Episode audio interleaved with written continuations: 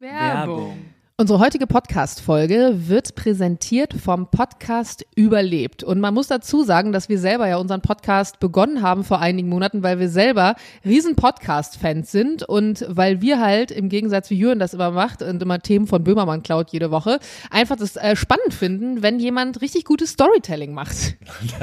Das ist so eine Frechheit und so ein Betriebsgeheimnis, das wir eigentlich niemanden verraten wollten, Frau Heinisch. Aber jetzt lass uns doch mal ein bisschen ausholen. Wir wollen euch nämlich heute einen Podcast vorstellen. Du hast gesagt, der zeigt, was dieses Medium auch leisten kann, nämlich richtig gutes Storytelling, richtig gute Produktion und vor allen Dingen unglaubliche Stories, die genau so passiert sind, bei denen man im wörtlichsten Sinne nur die Luft anhalten kann. Ja, also sie sind eigentlich das komplette Gegenteil äh, von Antenne Allmann, wie wir uns jede Woche einen absammeln, wenn man mal ganz ehrlich ist. Ja, das ist völlig korrekt und deshalb haben wir auch gesagt, der Podcast Überlebt ist jetzt keine direkte Konkurrenz von uns, deshalb machen wir sehr, sehr gerne Werbung. Wir durften da vorab auch schon mal reinhören und ich kann euch sagen, es ist so ein bisschen, als würden eure Ohren in einem Kinosaal sitzen. Also es ist ein ganz tolles Hörerlebnis, bei dem man auch das Gefühl hat, man wird richtig so in diese, in diese Geschichten, diese Welt mit eingesaugt. Es geht nämlich vor allem um unglaubliche Überlebensgeschichten. Also ich weiß nicht, wer von euch vor ein paar Jahren beispielsweise diese Story mit der extrem waghalsigen Rettung von so einer Fußballmannschaft, die in einer Unterwasserhöhle auch mit Kindern in Thailand gefangen war, gehört hat. Das war wirklich krass. Ich habe es damals, äh, du glaube ich auch, ähm, versucht so mit dem Live-Ticker mitzu mitzuhören. Und es geht beispielsweise auch um diese Entdecker, die über zwei Jahre in der Arktis festgesteckt haben. Also es sind alles Geschichten, die weltweit Schlagzeilen gemacht haben. Und gerade das finde ich so spannend daran. Mhm. Auch jetzt in der ersten Staffel die Geschichte der Gleitschirmfliegerin Eva Wisniewska, ähm, die ihr einfach nur ihren Traum verwirklichen will und Weltmeisterin im Gleitschirmfliegen werden will. Aber bei einem Vorbereitungsrennen wird sie dann an ihrem Schirm, das ist so krass, wenn du es überlegst, von einer Gewitterwolke schwebend erfasst und auf 10.000 Meter in die Höhe äh, nach oben gewirbelt. Also das ist die sogenannte Todeszone. Du hast es schon mal gesagt, Jana, das ist wirklich die äh, Zone, wo auch einfach Passagierflugzeuge einfach fliegen. Also stell dir vor, du fliegst jetzt mit Lufthansa nach, nach London und auf einmal schaust du aus dem Fenster raus und da wirbelt diese, diese Frau da einfach. Ja, also die um. Wahrscheinlichkeit Eine- ist sehr gering, weil auch eigentlich in dieser Höhe, da herrschen Minusgrade. Wir haben im Flugzeug Minus eine 60, künstliche, ja. wir haben eine künstliche Druckkabine im Flugzeug, damit man eben atmen kann. Also die Wahrscheinlichkeit, dass man das da draußen überlebt, ist sehr gering. Ja, sie hat es aber irgendwie geschafft, äh, obwohl sie keine Sauerstoffflasche hatte und nur dünne Sportkleidung trägt, ähm, von einer wirklich unerschrockenen Sportlerin, von ihrem Traum von Fliegen und von ihrem tollkühnen Überlebenswillen. Ja, davon äh, handeln diese ganzen Stories und ihr könnt jede Woche, jeden Mittwoch nämlich, eine neue Folge überlebt hören und zwar eigentlich überall, wo es Podcasts gibt. Also ähnlich wie bei Antenne Allmann auch, nur dass das Ganze tatsächlich ein bisschen spannender ist. Wir haben euch das nochmal in die Show Notes gepackt, da könnt ihr nochmal reinschauen. Überlebt heißt der Podcast. Werbung vorbei. Achso. Gibt's heute ein Weihnachtszitat eigentlich von MTV? Nein. Gibt es etwas Schlimmeres als Schluss machen? Ja, wenn bei den Kopfhörern nur eine Seite funktioniert. Und äh, was ein Glück, dass ich solche Bose Noise Cancelling Dinger habe. Ich weiß nicht, ob das da überhaupt möglich ist, dass nur eine Seite funktioniert. Wahrscheinlich schon. das ist keine Werbung. Jana Heinisch, wir haben äh, so viele Fragen. Wollen wir mal, wollen wir mal eigentlich Wir haben so viele Fragen oder du hast viele Fragen? Ich habe ich quasi als stellvertretend da der, der Hörer und Hörerinnen. Wollen wir mal ganz kurz eigentlich so unser Protokoll durchlesen, das du mir per, äh, an Weihnachten geschickt hast? Nee, ich glaube, das lassen wir lieber. Überlassen wir. Einfach zum Schutz, einfach zum Schutz aller Personen, die daran beteiligt waren. Aber ich kann es dir, ich würde es jetzt für den Podcast, glaube ich, würde ich es nochmal, Revue passieren lassen. würde ich die Situation nochmal kurz darstellen, aber ich würde vielleicht nicht äh, especially zitieren. Also, wie ihr euch erinnert, hatte ich zu Jürgen letztes Mal aus Spaß eigentlich viel mehr gesagt, ey komm, ich schicke dir dann so, ja, so Stunden-Updates. Und das Witzige ist, es ist dann so viel passiert, dass ich gar nicht zu allen Updates kam. Nee. Weil es wirklich, es war wirklich turbulent, sagen wir es so. Aber es war auch lehrreich und unterhaltsam und ähm, effektiv. Guck mal, ich äh, räume dir jetzt total selbstlos diese Riesenbühne frei. Du kannst es einfach mal erzählen. Ich werde mich zurücklehnen, werde dir zuhören und einfach nur genießen. Ich werde dich nicht unterbrechen. Ich bin gespannt. Du bist gespannt. Es liegt aber auch daran, Julian, wahrscheinlich, dass dein äh, Weihnachten deutlich ähm, besinnlicher war als ich, meins. Ich hatte vermutlich das äh, ruhigste und das im, im wirklich äh, besten Sinne ruhigste Weihnachten aller Zeiten. Wir haben ja nur zu zweit gefeiert. Ich kann, ich habe ein paar Kulturtipps, die werde ich hinten ranstellen, aber ich bin jetzt einfach gespannt, weil das, was du mir geschickt hast, war im Radio, würde man sagen, ein perfekter Teaser, ein perfekter Cliffhanger für diese Podcast-Stunde jetzt. Ich würde auch sagen, wir machen eine, eine, eine knackige ähm, weil eigentlich, man kann ja mal die Leute mit ab ins Boot holen, es ist gerade Dienstag 19.14 Uhr und wir wollten eigentlich perfekt um 19 Uhr aufnehmen und deshalb habe ich mir Pizza bestellt um exakt 20 Uhr. Und dieser Podcast Ach, geht jetzt genau so lange, würde ich sagen, bis an meiner Tür geklingelt wird. Und deshalb, ähm, nein, aber auch was so eine, man hört jetzt gerade nicht viel Podcast, es wird nicht gearbeitet, man kann sich die Zeit nicht muss ich die nicht totschlagen auf dem Weg zur Arbeit. Deshalb würde ich sagen, ich will jetzt einmal diese Jana Hannisch Story hören, denn das, was du mir einfach nur an WhatsApp-Nachrichten geschickt hast, war so grandios geteased, dass ich dir jetzt einfach zuhören will. Und bitte. Das Problem an der Sache vorweg ist, dass ich natürlich als Gastgeberin dieses Weihnachtsfest am Heiligabend dieses Jahr nicht alle Situationen live mitbekommen habe, weil sich natürlich, wenn man jetzt mit neun Personen, neun Personen, die sich auch vorher noch nicht kannten, also zum Teil nicht kannten, in einer Wohnung verbringt, beziehungsweise in zwei Wohnungen, ich ja nicht immer überall sein kann und viele Dinge wurden mir auch erzählt. Also ich zitiere an dieser Stelle auch äh, häufig meine jüngere Schwester, die viele dieser Situationen äh, angeführt hat, sagen wir das so. Mhm. Wir hatten ähm, Jules Mama zu Besuch mit Partner. Wir hatten meine Mama mit meinem Ziehpapa und meiner Schwester zu Besuch. Und wir hatten unseren Opa zu Besuch, der eigentlich ernst genommen nicht mal unser biologischer Opa ist, sondern auch von der spielkranken Mutter meiner Mutter ein, ein Mann ist. Was nochmal? Der von ähm, wem nochmal? ein Ex-Partner ist sozusagen von, von meiner Oma, also von, von einem Familienmitglied, also von der Mutter meiner Mutter, die aber nicht mehr so richtig zum inneren Kreis der Familie gehört, weil viele Dinge passiert okay. sind. Das ist einer der Männer, äh, den sie praktisch ausgenommen hat, wenn man so will. Gott. Und ähm, der ist dann aber damals äh, unser Opa geblieben sozusagen. Und wir haben aber keinen Kontakt mehr zu der Oma, die dazugehört. Und der wiederum hat auch eine neue Partnerin, die war auch da. Wir sind ja ein großes Patchwork-System und das war eigentlich nur so der innere Kreis des einen Teils des Patchwork-Systems. Ich habe ja auf Insta auch einen Post zu, zu, zum Thema Patchwork gemacht, weil wir die Tage danach auch noch bei anderen Familien außer unserer Familie waren. Und ich habe das mal so durchgezählt. Wir könnten locker bei zehn verschiedenen kleinen Familien an Weihnachten sein, die zu unserer großen Patchwork-Familie gehören. Also es ist wirklich, das ist dadurch, wirklich dass Jules halt auch aus Patchwork kommt, ist es wirklich wild, ja. Ähm, und natürlich ist es, wenn es so wild ist, es geht auch wild zu. Das habe ich mir schon vorher gedacht, dass das so wird. Die sind am 23. alle verteilt angekommen, aus ganz Deutschland sozusagen. Und ich hatte ja das Glück, dass wir die Wohnung von nebenan von Lukas und Svenja zur Verfügung hatten, weil die nicht da waren. Das heißt, wir haben einen Teil der Familie da drüben untergebracht und ein anderer Teil hat bei uns noch im Büro geschlafen. Ähm, was eigentlich gut war, weil alle so verhältnismäßig nah dran waren, aber man sich auch ein bisschen aus dem Weg gehen könnte, weil mit neun Leuten jetzt zwei Nächte, also drei Tage auf einem Haufen wäre, glaube ich, schon echt heftig gewesen, vor allem weil die Altersunterschiede so krass sind und auch die politischen Einstellungen, muss man dazu sagen, sowohl auch Schlafgewohnheiten und anderes. Also so die, die Kleinigkeiten, die passiert sind, waren beispielsweise ähm, es ging eigentlich alles verhältnismäßig entspannt los, dass Nee, es ging schon los. Hatte ich das erzählt, dass meine Schwester angefahren wurde? Ja, hast du im letzten Podcast schon erzählt. Ja, genau. Ähm, genau, damit ging es ja los, dass praktisch die später kamen. Und ähm, wir dann erstmal, als dann alle da waren, auf den Weihnachtsmarkt gegangen sind kurz, haben dann äh, einen Glühwein getrunken und von da dann ins Restaurant, wo ich einen Tisch reserviert habe, unser Lieblingsrestaurant. Und ähm, da war der erste Abend eigentlich verhältnismäßig entspannt.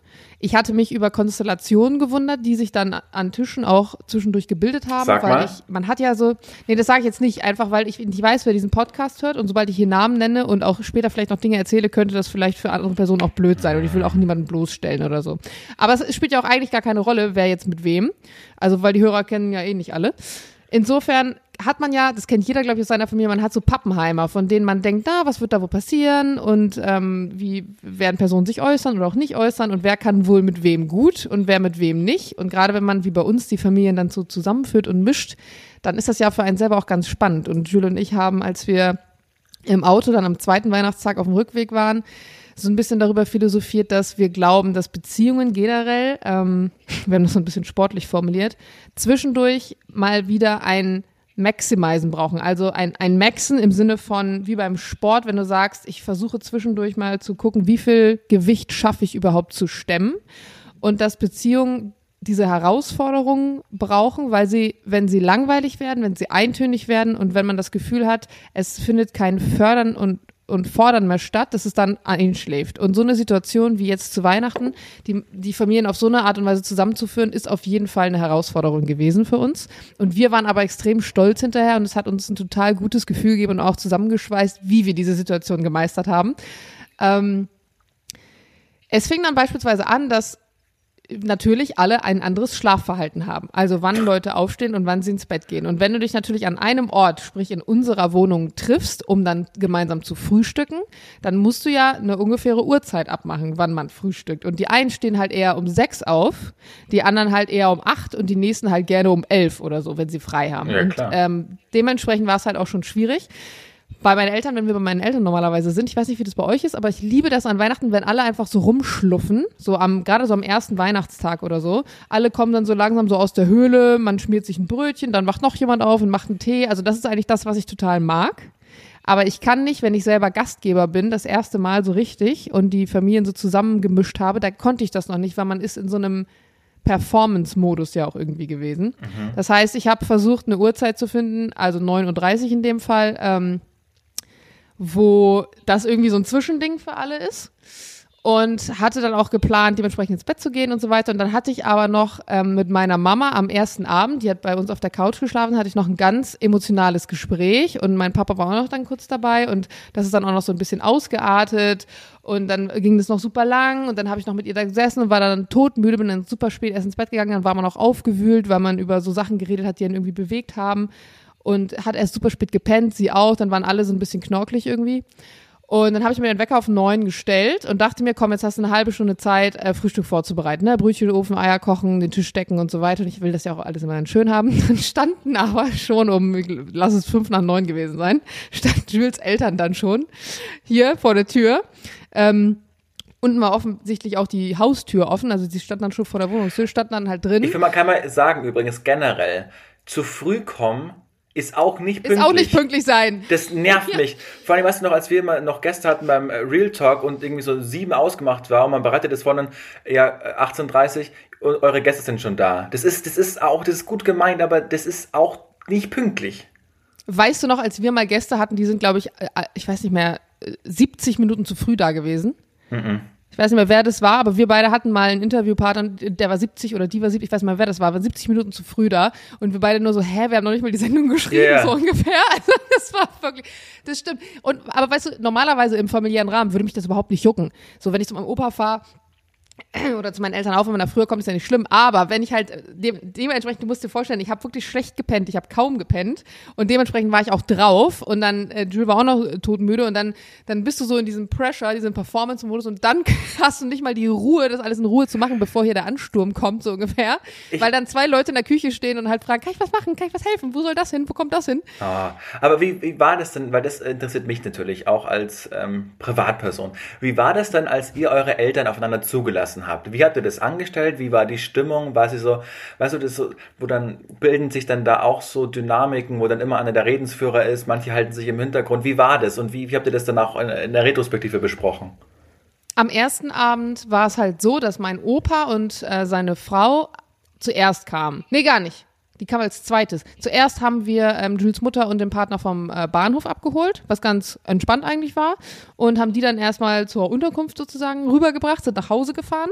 Ähm, dann kam auch schon mehr oder weniger mein Opa. Dann, dann musst du erstmal Sachen machen wie Parkplatz suchen gemeinsam, die Sachen hochbringen, das, äh, die, andere, die andere Wohnung aufschließen, dass die ihren Kram machen. Also das war eigentlich ganz gut, weil alle erstmal so in Ruhe ankommen konnten und dann sabbeln ja auch alle irgendwie. Und meine äh, Familie, die kam halt dann deutlich später wegen dieser Anfahrgeschichte. Und die waren dann erst so um fünf da. Das heißt, zwei Parteien konnten sich schon mal beschnuppern. Und ähm, die dritte Partei kam dann dazu, was eigentlich ganz entspannt war, weil dann saßen alle erstmal auf dem Sofa. Ein Teil von denen hatte schon einen Drink. Und dadurch, dass wir ja eine Tischreservierung um 19.30 Uhr hatten und alle dann hier so um 17.30 Uhr da waren, habe ich dann eigentlich auch verhältnismäßig zügig gesagt, wollen wir noch auf den Weihnachtsmarkt gehen, weil mit hinlaufen und dann noch zurücklaufen und da noch eine Runde rum, ähm, sollten wir jetzt los. Und während man dann gelaufen ist, haben sich eigentlich so Unterhaltungen mhm. ergeben. Also es war verhältnismäßig organisch und entspannt. Und hast du versucht, und weil ja der erste Abend, hast du versucht, die Unterhaltungen ein bisschen in eine gewisse Bahn zu lenken? Weil du, überhaupt nicht. Okay. In dem Punkt mhm. noch überhaupt nicht, gar nicht. Der Knall sozusagen kam erst am zweiten Tag.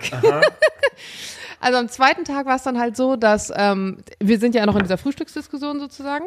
Und du kennst das bestimmt, man sitzt lange zusammen, man frühstückt lange zusammen und dann sitzen sich auch mal Leute gegenüber, je nachdem, wer auch irgendwie gut hört. Zum Beispiel mein Opa hört auch mittlerweile nicht mehr so gut und ich möchte aber, weil der ein total witziger Typ ist und der hat ja auch Instagram und so, möchte ich aber, dass er Gesprächen folgen kann und teilnehmen kann. Dann versuche ich normalerweise das so zu setzen, dass jemand von uns bei ihm in der Nähe ist, um Dinge oftmals nochmal langsamer zu sagen oder vielleicht ein bisschen deutlicher.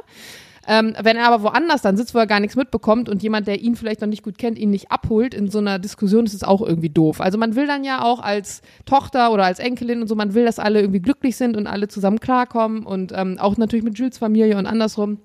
Naja, und also ich weiß auf jeden Fall, ich weiß nicht, wie genau es zu der Diskussion kam. Es war auf jeden Fall nach dem Frühstück und ich war gerade dabei, den Tisch abzuräumen. Man muss dazu sagen, meine Schwester, die ist 18, äh, macht gerade Abitur, ist ein extrem cleverer Mensch, macht auch so Debattierkurse in, äh, in Bremen und ist generell absolut nicht doof, sehr politisch engagiert, ähm, setzt sich viel für ach, Naturschutz ein, Grün, Links und so weiter und so fort. Ähm, hat auch einige Freunde mittlerweile, die beispielsweise aus der LGBTQ-Plus-Szene kommen, trans und so weiter. Das heißt, das sind ja sowieso schon Themen, die man, wenn man mit Leuten, die über 40 sind, darüber spricht, sehr schon teilweise schwierig, ja. weil nicht alle da so ein gewisses Verständnis für haben. Und ich weiß nicht, wie es dazu kam, aber sie kam in die Küche mit einem Puls von wirklich 280 gefühlt. Jana, wusstest du schon das Neueste? Ich so, was denn? Ja, das N-Wort ist übrigens kein Schimpfwort. Ich so, guck sie völlig verwirrt an. Ich so, wie jetzt? Sie so, ja, hat gerade die und die Person gesagt. Ich so, hä, ist nicht dein Ernst, ne? Dann kommt noch eine andere Person rein. Ich werde jetzt nicht mehr sagen, wer reinkam, um die Person zu schützen und sagt so, ey, ja, da, also das war aber schon krass, was da gerade passiert ist. Und ich habe es halt gar nicht mitbekommen und dachte mir, boah, wenn, wenn wir jetzt bei so einem Thema hier sind, da ist natürlich, äh, da ist natürlich ganz schwierig. Und äh, es ging dann weiter mit Debatten darüber, dass äh, Männer ja heutzutage auch alle total verweichtlich sind und ähm, wer da Nagellack trägt und äh, Worte wie Schwuchteln und so weiter. Und da dachte ich mir, boah, ich bin einerseits gerade total froh, nicht im Raum zu sein und diese Debatte mitführen zu müssen, weil es sind genug Menschen in dem Raum, die dann eine dann korrekte aber, Stellung beziehen werden. Und haben sich dann Allianzen gebildet, die vorher noch nicht ersichtlich waren, weil sie eben aus verschiedenen Familienkreisen gekommen sind? Oder war das dann so, das dass, war nämlich total dass spannend. Jules Familie gegen deine Familie dann so gebettelt hat? Nee, gar nicht. Also es kam dann, es kamen Personen dann ähm, aus jeweils beiden Familien in die Küche und ähm, man hat dann so, also ich habe das irgendwann schon mal in einer Podcast-Folge gesagt, ist gar nicht so lange her. Genau solche Situationen, wenn man das mit einem Partner hat, dann zusammen in die Küche geht und kurz ja. darüber in Anführungsstrichen ablästert, was jemand anderes Komisches gesagt hat. Und genau das ist dann passiert. Leute sind sozusagen zu mir als, ich sag mal, Herrin des Hauses in die Küche gekommen und haben gesagt, ach, das ist ja so und so und so und so. Und man hat darüber nachgedacht, ob man jetzt zwei Streithähne oder zwei Leute, die sich gerade in einer sehr scharfen Diskussion befinden, ob man die voneinander trennen sollte oder nicht, ob man sich da einmischen sollte oder ob das jetzt auch für die gesamte Gruppendynamik irgendwie schädlich sei. Und alle waren dann der Meinung, ähm, mehr oder weniger sind erwachsene Personen, lass jetzt einfach mal laufen, weil bringt gerade überhaupt nichts, sich da rein zu droppen. Und das Gute war dann halt, dass wir die Wohnung äh, hatten, sodass du gemerkt hast danach, nach dieser Frühstückssession um zwölf, haben sich erstmal alle verpisst. Also jeder hat sich dann erstmal abgesetzt gefühlt. Und ähm, dann zwischendurch, also ich war dann zum Beispiel bei meiner Schwester und habe mit meiner Schwester, die hat dann noch irgendwie mit zu Hause telefoniert, mit Freundinnen und so, weil die danach auch noch eine, eine harte Diskussion hatte. Und man hat sich dann irgendwie mit Leuten zusammengetan, denen man dann sehr eng vertraut. Also ich zum Beispiel vertraue auch meinen Eltern, aber wenn ich mit meinen Eltern Streit habe, würde ich logischerweise zu meiner Schwester gehen. Während meine Schwester, wenn sie mit mir dann Streit hat, vielleicht wieder den Kontakt zu meinem Papa sucht oder so, ne? Je nachdem. Und dann dachte ich mir, boah, das wird ganz schön schwierig, weil es war ja schon Heiligabend und ich musste ja noch das komplette Essen vorbereiten. Und das Ding ist ja, wenn du dann Besuch hast und viele Leute da sind, dann willst du dich auch um die Leute kümmern. Du willst ja nicht einfach nur in der Küche stehen und sagen, so, ich bin jetzt fünf Stunden erstmal weg, ähm, sieh zu, wie du klarkommst, weil trotzdem sind die ja zu Besuch bei dir. Mhm. Und war dann eigentlich verhältnismäßig dankbar, dass jeder sich irgendwie so einen anderen gesucht hat, mit dem er was gemacht hat. Also die einen waren irgendwie spazieren, äh, die nächsten waren beim Sport, rate wer. Ähm, dann wieder Leute, Opa. waren mal auf Weihnachtsmarkt oder so, genau, der Opa. Ähm, und ich habe dann halt gekocht und vorbereitet. Und dann ging das eigentlich auch. Und ich fand auch sonst, ähm, dass also die, diese eine Situation, es gab dann noch später noch mal eine zweite, da ging es dann darum, so, Putin ist ja gar nicht so schlimm. Da Ja. habe ich auch kurz gedacht, huh, je- die habe ich auch nicht live mitbekommen, das wurde mir auch nur berichtet. Ähm, und dann ging es auch noch mal ganz kurz um, um Greta. Aber ich glaube, das sind einfach so Debatten, genauso wie Corona und all die Sachen, die irgendwie Menschen spaltet momentan. Das sind Sachen, die kommen einfach mehr oder weniger auf. Du kannst es nicht verhindern. Und wie ich auch in diesem Post äh, geschrieben habe zum Thema Patchwork, egal ob du jetzt in einer, in einer Patchwork-Familie lebst oder nicht, Du wirst immer, gerade auch bei so Familienkonstellationen, Leute dabei haben, deren Meinung du nicht teilst.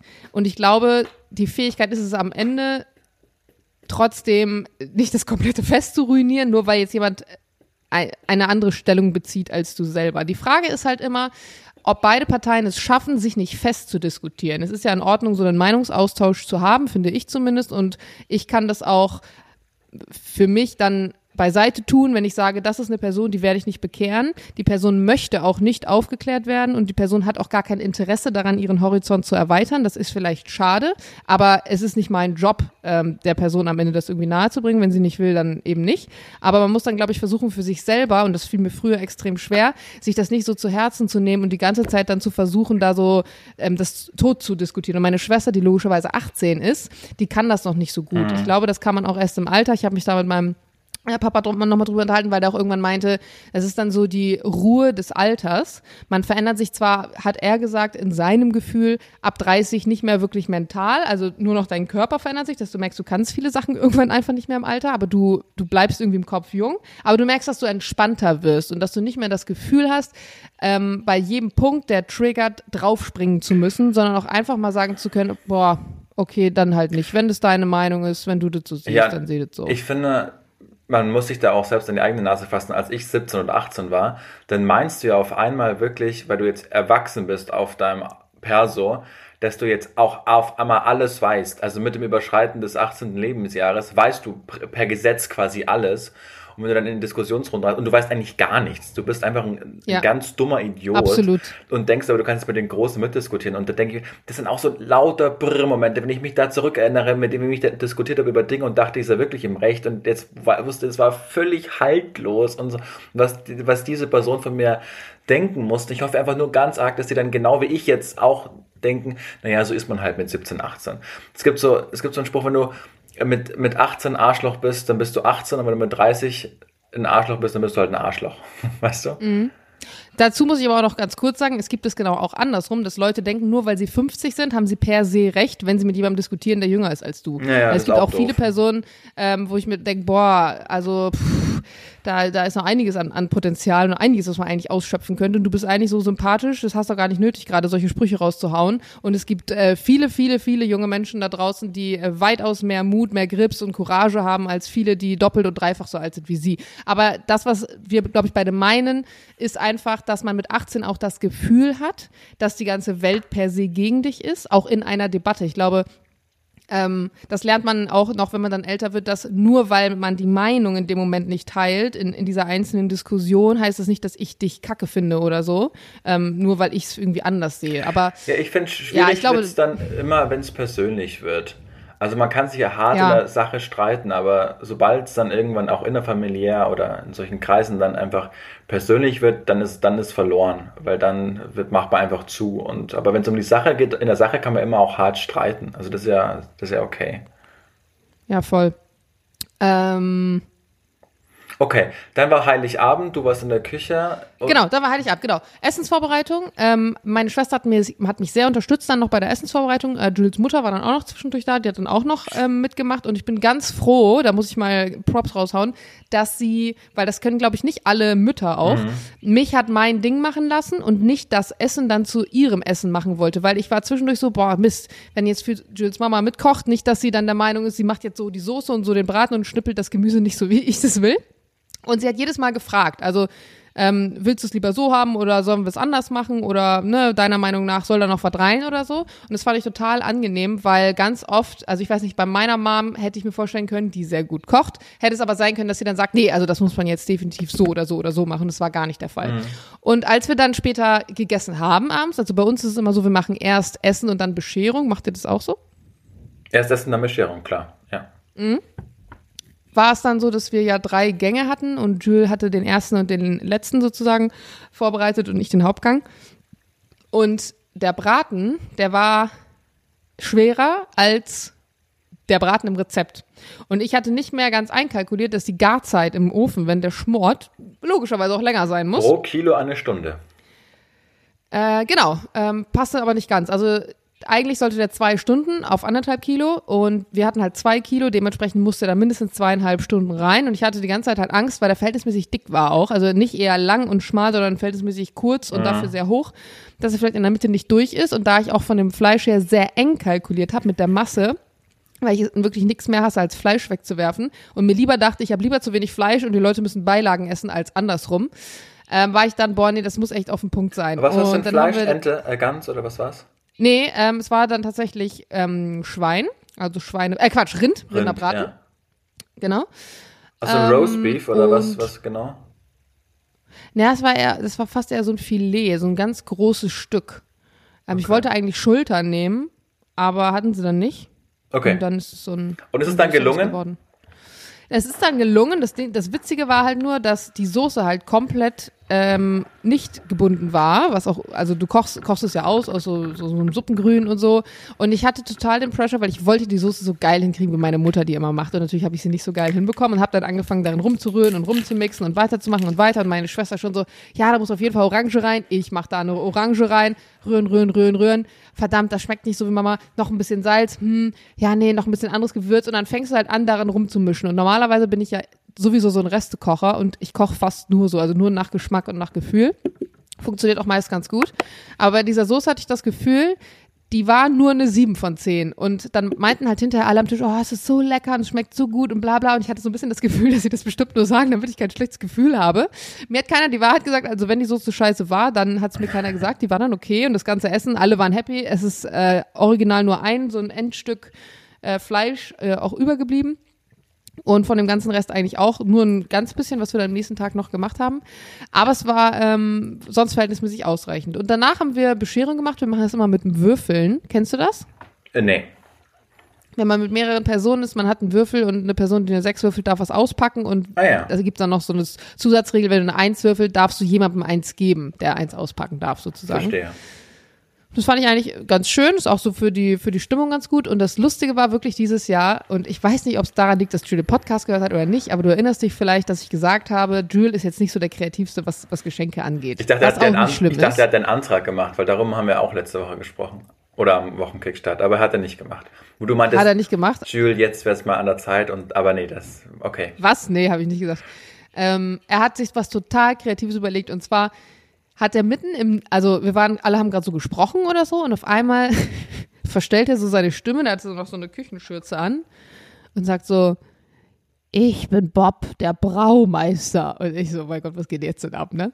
Und dann hat er mir eine komplette Rätselreise durch unsere Wohnung beschert, ähm, die damit anfing, also es fing dann irgendwie an, dass er als Bob, der Braumeister gespielt, sozusagen mir ein Rätsel auferlegt hat mit einer Dose und da war ein Zahlenschloss dran und äh, einen Satz gesagt hat, der praktisch das, das, das Schloss entknackt hat, sozusagen, wenn ich die richtige Zahlenkombination eingegeben habe. Und in der Dose war dann ein zerschnittenes Foto. Auf dem Foto war ein Grill zu sehen. Und dann dachte ich mir erst so, hä, wir haben doch einen Grill? So, I don't know, Grillgutschein, Grillkurs, was zum Geier soll das sein? Da dachte ich mir schon so, Alter, hast du mir jetzt ein Geschenk geschenkt, was du eigentlich dir selber kaufen würdest oder was soll das sein? Bis ich gecheckt habe, ich muss zum Grill gehen, wo der nächste Hinweis liegt. Und äh, da Süß. war dann wieder ein neues Rätsel und so weiter. Und es ging durch die komplette Wohnung und ich war die ganze Zeit so, wann hat er das denn gemacht? Weil ich gar nicht mitbekommen habe, dass er das zwischenzeitlich verteilt hat, wo man auch dran gesehen hat, was für einen Stress wir dann sozusagen beim Kochen hatten und abräumen und neu bringen. Und das ist dann wirklich so, alle saßen am Tisch und wir haben es halt gebracht. So wollte ich das auch. Aber dann checkst du ja gar nicht mehr so, was um dich rum passiert. Und das letzte war dann oben auf der Tannenbaumspitze, das ich zum Beispiel auch nicht gesehen habe. Also da war dann so eine Papierrolle oben auf der Tannenbaumspitze. Und ja, ich habe ein Geschenk bekommen, von dem ich gar nicht weiß, was es ist. Es ist eigentlich ein Gutschein für Österreich, aber ich weiß nicht, was da passieren wird, weil in dieser, in der Rätselauflösung auch drin stand, dass ich ja jemand bin, der eigentlich recht gern so organisierte Reisen mag und Sachen, die gut geplant sind. Und deswegen möchte er mir das gerne mal schenken, dass ich das mal nicht selber machen muss, sondern er das macht. Ich bin sehr gespannt, was dabei rauskommt. Und es wird in Österreich sein und mehr weiß ich gar nicht. Ähm, ja, also wahrscheinlich Kurztrip nach Österreich mit irgendwas, was da passieren wird. Er hat gesagt, es hat irgendwas mit dem Berg zu tun, aber der Berg ist nicht das Hauptziel. Ich habe Angst, dass wir eventuell irgendwie vom Berg springen oder so. Also da wäre ich ja komplett raus bei Bungee springen. Ähm, ja, Aber aber das war sehr schön. Ja. Ja. Und dann sind wir ja am, am 25. praktisch, ähm, als dann Jules Eltern oder Mutter plus Mann abgereist sind, waren ja noch meine Eltern hier und meine Oma und Opa hier. Und da war eigentlich dann geplant, dass wir an dem Tag auch wieder nach Bremen fahren, weil wir an dem Tag danach meine Familie väterlicherseits besucht haben. Das sind ja auch dann jedes Mal nochmal 400 Kilometer Weg und jetzt heute sozusagen wieder zurück, 400 Kilometer. Und da haben wir auch gemerkt, dass wir am 25., nachdem wir dann schon drei Tage sozusagen die Familie um uns rum hatten, wenn wir am 23. gekommen sind, echt auch so ein bisschen kaputt waren. So unsere sozialen Batterien waren einfach leer. Also bei Jules gehen die noch schneller leer als bei mir.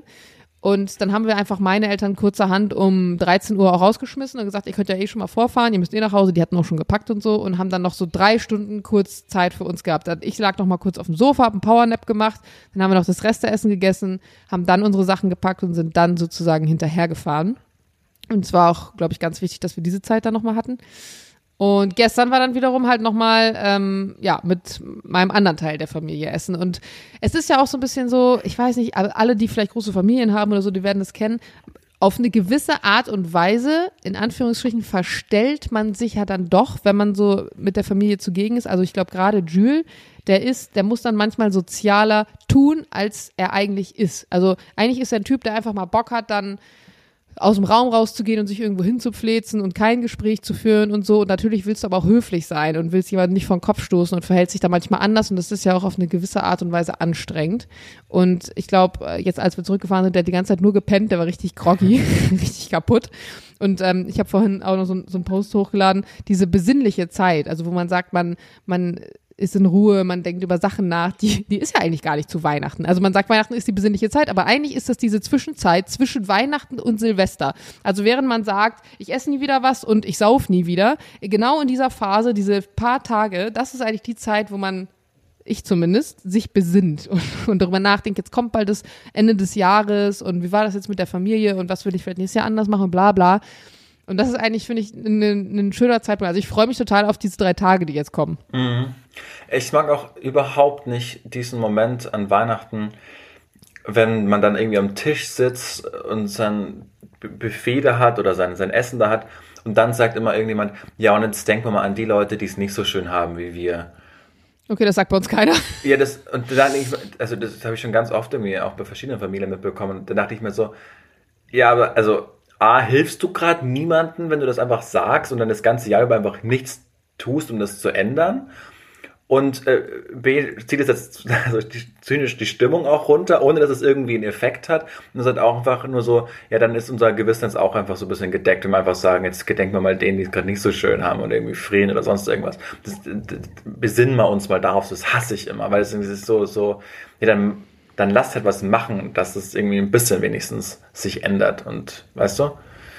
Das ist so ein bisschen wie wenn ich ähm, Politiker und Politikerinnen oder auch irgendwelche Royals bei Schweigeminuten sehe. Ja, so scheinheilig. Da bekommt, überkommt mich mal so ein ganz komisches Gefühl. Ich will gar nicht sagen, dass es das eine Scheinheiligkeit ist. Und irgendwie sind ja auch Schweigeminuten was Gutes, um eben noch mal kurz dran zu denken. Aber wirklich, das ist, du fängst an mit der Schweigeminute, die setzen gefühlt alle ihre Trüb blasenden Gesichter auf, gucken alle nach unten mit so, mit so gefalteten Händen im Schoß, so als wären sie wirklich jetzt so wie so betend in der Kirche und dann ist die Minute vorbei und ach, jetzt können wir mal eine Rede reden. Und danach wird fleißig äh, zusammen gegessen und überlegt, wo man der Gelder hin und her schieben kann. So ein bisschen. Also es ist irgendwie, ja, weiß ich auch nicht. Hat einen komischen Beigeschmack. Aber andererseits denke ich mir, wenn du jetzt nicht daran denken würdest, an die Leute, die es irgendwie schwerer haben. Ich meine, wir waren ja auch noch einen Tag vor, vor Weihnachten dann los und haben die Leute beschenkt. Wir haben ja auch an die gedacht in, in, in dem Moment. Ja, wir haben auch was gemacht gesagt, dafür. Also was wir haben auch, wir haben nicht nur daran gedacht, wir haben auch was gemacht. Darum geht es mir so ein bisschen. Ja, aber eben auch nicht, nicht an Heiligabend direkt, als wir gegessen haben, sondern eben davor. Und vielleicht hat die Person, die das dann sagt, jetzt denken wir mal an die Bedürftigen, vielleicht hat sie das Jahr über auch was gemacht für die Person. Ja. Ja, kann gut sein. Ich wollte nur sagen, so viele machen es dann einfach so als Alibi, um ihr eigenes Gewissen zu beruhigen. Wir haben jetzt daran gedacht und jetzt geht es auch wieder weiter. Aber das ist immer so, Ich weiß nicht, vielleicht, vielleicht bin ich da auch einfach äh, special und finde das immer exklusiv doof. Anyway, ähm, hast du dann, äh, ist das, ist, ist das jetzt quasi dann die Ende de, das Ende der Geschichte und welches? Mir fallen bestimmt nachher, wenn wir aufgehört haben, darüber zu labern, fallen bestimmt noch einige Stories ein, weil es sind ja auch manchmal so, nur so kleine, so kleine Geschichten, die dann so passieren und, und im großen Wust der 30 Minuten, die ich jetzt gelabert habe, vergisst du es dann. Aber ja, eigentlich bin ich im Großen und Ganzen fertig. Und bist du im Großen und Ganzen auch äh, zufrieden mit ja. dem Weihnachtserlebnis, mit Schrödingers ich Weihnacht? Ich habe festgestellt, dass es für mich absolut nicht das gleiche Weihnachten ist, wie wenn ich zu meinen Eltern fahre. Was einfach daran liegt, dass du den Kopf viel, viel voller hast mit all diesen Dingen. We wem geht's wie? Was ist jetzt? Liegt natürlich auch daran, dass jetzt noch äh, Jules Familie dabei war und man hier in Berlin war und nicht zu Hause. Und wenn ich nach Hause komme, dann ist es einfach, ich setze mich zu Hause in das Haus, in dem ich groß geworden bin, an den Tisch, an dem ich als Kind schon gegessen habe. Und dann passiert Weihnachten und fertig ist. Und man, wie ich das auch beim letzten Mal schon gesagt habe, nimmt es als selbstverständlich hin, dass die Mama die leckere Soße gekocht hat und das Essen schmeckt und so. Und wenn du auf einmal selbst in dieser Verantwortung stehst, dann ist es was ganz anderes, weil dein Kopf einfach voll ist. Ähm, aber es war trotzdem schön. Und ich würde es trotzdem wieder so machen. Ja, okay, das ist, glaube ich, die wichtigste Frage. Würde ich es nochmal so machen? Ja, würde ich nochmal so machen. Das finde ich toll. Dann können wir es hierbei mit deiner retrospektiven Weihnachtsgeschichte lassen. Ich habe noch drei Kulturtipps. Zwei mhm. Filme, von denen ich glaube, dass sie bei den Oscars eine Rolle spielen. Einmal ist es der zweite Teil von Knives Out mit äh, Daniel Craig als als Kommissar. Ich finde, es hat sehr was Agatha Christie-mäßiges. So, die Verbrecher sind immer innerhalb des Hauses. Ähm, also die Verdächtigen, meine ich, einer davon war es. Es ist ganz, ganz toll. Ich, äh, Glass Onion, so heißt der zweite Teil von Knives Out. Ich habe den ersten schon im Kino gesehen vor drei Jahren, den fand ich schon ganz toll. Knives Out, der war jetzt auch nur irgendwie ein paar Tage in ganz vereinzelten Kinos. Ich glaube, das haben sie extra gemacht, um dann eben für die Oscars eine Rolle zu spielen. Aber ist jetzt am 23. Ähm, auf Netflix erschienen. Ganz große Empfehlung. Ist so ein, dann haben wir an Weihnachten angeschaut. Ist ein perfekter Weihnachtsfilm gewesen. Geht zweieinhalb Stunden und man lacht, man äh, rätselt mit und äh, ist auch ein bisschen, also auch, auch spannend einfach und super erzählt. Ganz große Empfehlung. Ganz kurzer, ganz kurzer Drop-in hier an dieser Stelle, weil du sagst, ihr habt den Weihnachten geguckt. Habt ihr euch denn die Mühe gemacht, für euch Weihnachten besonders zu kochen? Oder war das echt so Bockwurst und Kartoffelsalat? Nein, wir hatten Ente mit Klößen und Rotkohl und äh, Schön. Genau, war auch echt super lecker. Auch mit, äh, mit Nachspeise hatten wir so einen unglaublich geilen Dresdner Mondstollen der war. Nö, das erinnert mich an den Monddinkelkuchen von unserem äh, nein, nein, Der war echt, ich habe in meinem Leben noch nie so guten Stollen gegessen, der war, war ganz toll. Ähm, genau. Dann war, waren wir am 25. am ersten Weihnachtsfeiertag waren wir im Admiralspalast und haben uns Berlin, Berlin das angeschaut. Ich gesehen. Ja. Unglaublich toll. Wir, ähm, ich habe es geschenkt bekommen von, von meiner Freundin, deshalb waren wir ganz vorne an einem, an einem Tisch und das war wirklich sehr eindrücklich, weil das auch das spielt im 20er, der, äh, 20er Jahre, der goldene 20er in Berlin, als wirklich ja mit Paris und New York, Berlin die Weltkulturhauptstadt war. Ich habe schon ganz oft darüber einfach erzählt, aber nicht, man sieht die Stücke von damals. Ist, ich habe doch mal, weißt du was, ich habe doch mal dieses Buch empfohlen, Liebe in Zeiten des ja. Hasses. Genau, ja. wer zu faul ist, das Buch Mehrfach. zu ja, wer, wer, zu faul ist, das Buch zu lesen, schaut einfach Berlin, Berlin an. Da spielen auch ähm, Josephine Baker hat einen kurzen Auftritt, Marlene Dietrich, ähm, äh, nicht Kurt Tucholsky, Bertolt Brecht, schaut mal kurz vorbei. Ähm, das, das, ist irgendwie toll, die, die alle zu sehen. Und man sieht die Stücke von damals, die sind eins zu eins so übersetzt. Und dann aber zum Schluss kommen eben auch die Nazis und es schwingt so um und auf einmal ist so eine riesen, so ein riesen Hakenkreuz einfach da, wo die dann über ähm, das Ruder übernehmen. Und die letzte Szene ist aber so sehr optimistisch, auch für die heutige Zeit. Ich will jetzt nicht zu viel spoilern, aber das war ganz, ganz toll, war mit das, das schönste, was ich, äh, das schönste Theater, was ich in Berlin gesehen habe. Darf ich, wenn du gerade, ich weiß, ich bin heute die mit den Unterbrechungen, aber du hast das gerade mit dem Hakenkreuz angesprochen, darf ich eine kurz, kurz was vorlesen, was ich gesehen habe zum Thema Weihnachten und Hakenkreuz, was ich ganz schön fand? Äh, das, ich bin gespannt, wie du da jetzt die Kurve bekommst, aber bitte. okay, also was heißt, es ist, es ist auf, auf den Krieg bezogen. Und zwar war es ein ganz kurzer Bericht, muss ich mal ganz kurz raussuchen. Äh, hieß Weihnachten an der Westfront, glaube ich. Uh, one second. Weihnachtsfrieden an der Westfront. Ah ja, ich weiß, worauf du hinaus willst. Ähm, kennst du? Ja. Kennst du? Genau. Ähm, und zwar Westfront Weihnachten 1914. Seit Beginn des Ersten Weltkriegs sind bereits hunderttausende Soldaten gefallen und in den Schützengräben harren die Soldaten aus, oft nur 20 Meter voneinander entfernt. Bis am 24. Dezember etwas Unerwartetes geschieht. Ein britischer Soldat erinnert sich. Unten am Schützengraben wurde ein Weihnachtsbaum mit Kerzen aufgestellt. Sie riefen, komm rüber, wir werden nicht schießen. Eine dunkle Gestalt kam zögernd auf mich zu. Eine Falle? Mit klopfendem Herzen ging ich auf sie zu. Frohe Weihnachten, englischer Freund. Und der Typ, der das erzählt, heißt Henry Wilson. Und Stille Nacht sollen die Deutschen gesungen haben. Zögerlich stimmen die Briten in den Gesang ein und wagen sich hinüber auf die deutsche Seite. Schließlich stoßen Briten und Deutsche gemeinsam an, zeigen sich Fotos ihrer Lieben entgegen aller Befehle. Die verfeindeten Soldaten spielen sogar zusammen Fußball. Ja. Da gibt's auch eine Zei Zeichnung zu Ist dem auch Thema. verfilmt worden. Genau. Doch der Weihnachtsfrieden hält nur kurz. Bereits am 26. Dezember fallen an vielen Orten der Westfront wieder Schüsse. Ich kam zu dem Schluss, wenn wir uns selbst überlassen worden wären, wäre nie ein weiterer Schuss gefallen. Ja, fand ich, ähm, Ja, ist ganz, fand ich eindrücklich. ist ganz groß verfilmt worden auch. Ist, ist eine ganz berühmte Geschichte und ich finde es auch sehr. Fand ich gar nicht. Habe ich das erste Mal gelesen und Ah, ja. fand ich irgendwie voll berührend. Nee, ich finde es auch irgendwie so bittersweet, dass halt dann doch zwei Tage später wieder aufeinander geschossen wurde, obwohl man jetzt auch Mhm. die emotionale und persönliche Komponente hatte. Ja, genau. Ähm, ja, Berlin, Berlin, Ich habe dich unterbrochen, genau, Berlin, Berlin, Entschuldigung. Nights Out, Knives Out und äh, gestern war ich im Kino und habe äh, den Film über Whitney Houston gesehen, der auch ganz toll war, von dem ich auch glaube, dass er bei den Oscars eine Rolle spielt. War, ist von den Machern von Bohemian Rhapsody, die den Queen-Film gemacht haben über Freddie Mercury. Die können das einfach. Ich weiß nicht, warum die das so gut können, aber die können das wie keine zweiten so. Ähm, und das kann nur Kino, das klingt sehr voller Pathos, aber die, die können einfach wieder so Legenden zum Leben erwecken, wenn man für einen kurzen Moment wirklich denkt, okay, die, die singt da jetzt wirklich Whitney Houston und die hatte ja so ein tragisches Leben, wenn man das bedenkt, wie, wie der die alle zu Füßen lagen mit einem, mit der Stimme einer ganzen Generation. Es wird ganz oft hergenommen, dieses Prädikat, aber bei ihr stimmt es ja wirklich. Nie wieder hat jemand so singen können wie, wie Whitney Houston. Und anders als bei Bohemian Rhapsody, als der Schauspieler Melnick, glaube ich, heißt er, Malik, wirklich er das gesungen hat alles, äh, konnte, konnte nie- niemand im Cast finden, der das so singen kann. Deshalb hat die nur so getan, als würde sie das singen. Und ich glaube, sondern auch Tonspuren einfach von früher, von ihr, von Whitney Houston. Äh, ja, es ist, ist ein tragisch, eine, eine tragische Gestalt, die dann einfach auf, der Vater, der einfach sehr erfolglos in seinem ganzen Leben war, hat sie dann einfach gemanagt und hat niemanden rangelassen, hat ihr ganzes Geld verpulvert, hat sie dann auf Weltturnier geschickt, um wieder Geld reinzuholen. Die ist völlig zerstört worden und dann am Sterbebett des Vaters äh, hat er dann noch gesagt, ich verklage dich auf 100 Millionen Dollar, weil sie ihm offenbart hat, dass sie halt das Management einfach ausgetauscht hat und er jetzt halt nicht mehr irgendwie die Geschäfte leitet, nachdem er zig aberwitzige Millionen einfach verprasst hat äh, für seine Geliebte und für die Firma und für irgendwas. Also ja, das ist ganz andere. Und ihr Mann halt Bobby Brown, der auch überhaupt nicht gut für sie war, der tausende Affären hatte und sie auch unterstützt hat, Drogen weiterzunehmen. Und ja, und dann stirbt sie einfach im Hilton Hotel in LA in Beverly Hills, kurz bevor sie wieder einen Auftritt hatte und eigentlich wieder zurück war vom, vom Entzug. Äh, ganz tragischer Film, ein leiser Film, der zweieinhalb Stunden auch geht, das Leben von Whitney Houston einfach würdig, die leisen Momente auch herausarbeitet und jetzt nicht so auf Dramatik setzt, diese Drogensucht, die, die, die kommen ja wie so ein Schatten einfach, aber eigentlich wird nur das Leben und die Kunst von Whitney Houston gefeiert, also wenig Szenen, wo man irgendwie mit einem Taschentuch kämpfen muss.